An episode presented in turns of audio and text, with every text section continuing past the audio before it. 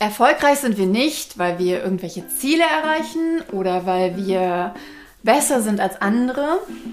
Erfolgreich sind wir dann, wenn wir uns erfolgreich fühlen.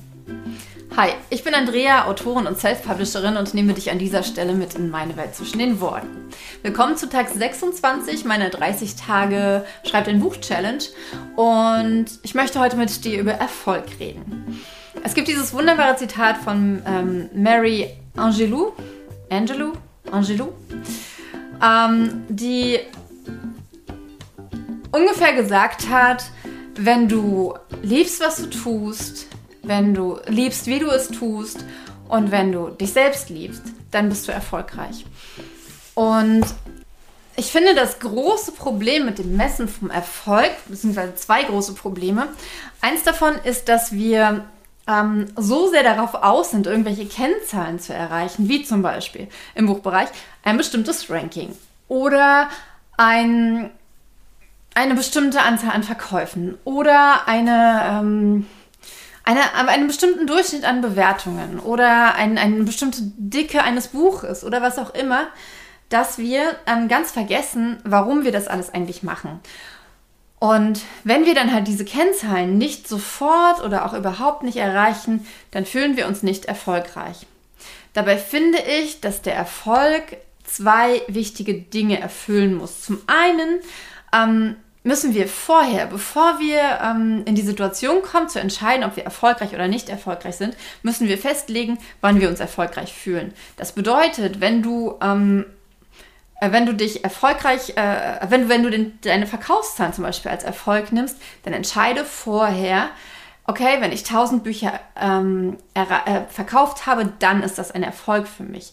Und das Wichtige ist, wenn du diese 1000 Bücher äh, äh, verkauft hast, dann denk nicht irgendwie, ach, das war ja jetzt ganz wenig, das war ja leicht, das war ja kein Erfolg. Ich setze mir jetzt das nächste Ziel. Erst wenn ich 10.000 Bücher verkauft habe, bin ich erfolgreich. Denn wenn du das machst, dann nimmst du dir quasi, dann nimmst du dir deinen Erfolg. Du nimmst ihn dir selbst weg. Und ich habe das Gefühl, dass das in unserer Gesellschaft so ein Standard ist, dass wir uns zwar Ziele setzen, ähm, es aber nicht feiern und, und honorieren, wenn wir diese Ziele erreicht haben, sondern dass es einfach nur neuen Druck aufbaut. Wie wenn man irgendwie ein Projekt in einem ähm, Unternehmen abschließt und der Chef sagt, hey, gut gemacht, klopft einem auf die Schulter und dann statt sich gut zu fühlen, auch im nächsten, auch im zweiten Moment, kommt dann sofort dieser Druck, oh, jetzt muss ich aber beim nächsten Mal besser sein.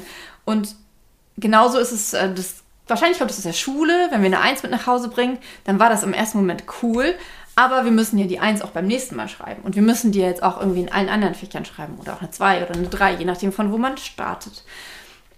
Und das ist das große Problem und deswegen mag ich dieses Zitat von, von Mary Angelou so. Angelou, Angelou. Wie schreibt man, äh, wie spricht man es aus? Schreibt mir hier drunter. Ähm, dass wir, sobald wir etwas tun, das uns, dass wir lieben und die Art, wie wir es tun, lieben und uns selbst lieben, dass wir dann erfolgreich sind und dass das das ultimative Ziel im Leben sein sollte, dass wir glücklich sind mit dem, was wir tun und mit dem Menschen, der wir sind. Und wenn wir das erreichen, dann haben wir den ultimativen Erfolg, das ultimative Ziel erreicht. Und das Besondere an diesem Ziel ist, dass wir es in jeder einzelnen Minute erreichen können. Es geht nicht darum, irgendwelche Kennzahlen zu erreichen, sondern es geht darum, wie wir uns hier fühlen, in unserem Herzen, wie, wie, wie wir uns selbst sehen. Und wenn wir uns selbst als jemandem sehen, der etwas tut, was ihn glücklich macht, dann ist das der größte Erfolg. Genau. Mich interessiert sehr, sehr, wie du das siehst, denn ich finde dieses Thema unheimlich wichtig. Deswegen kommentier bitte unter diesem Video. Und wir sehen uns morgen an Tag 27. 27 der 30 Tage Schreibt ein Buch Challenge. Mach's gut, dein Andrea.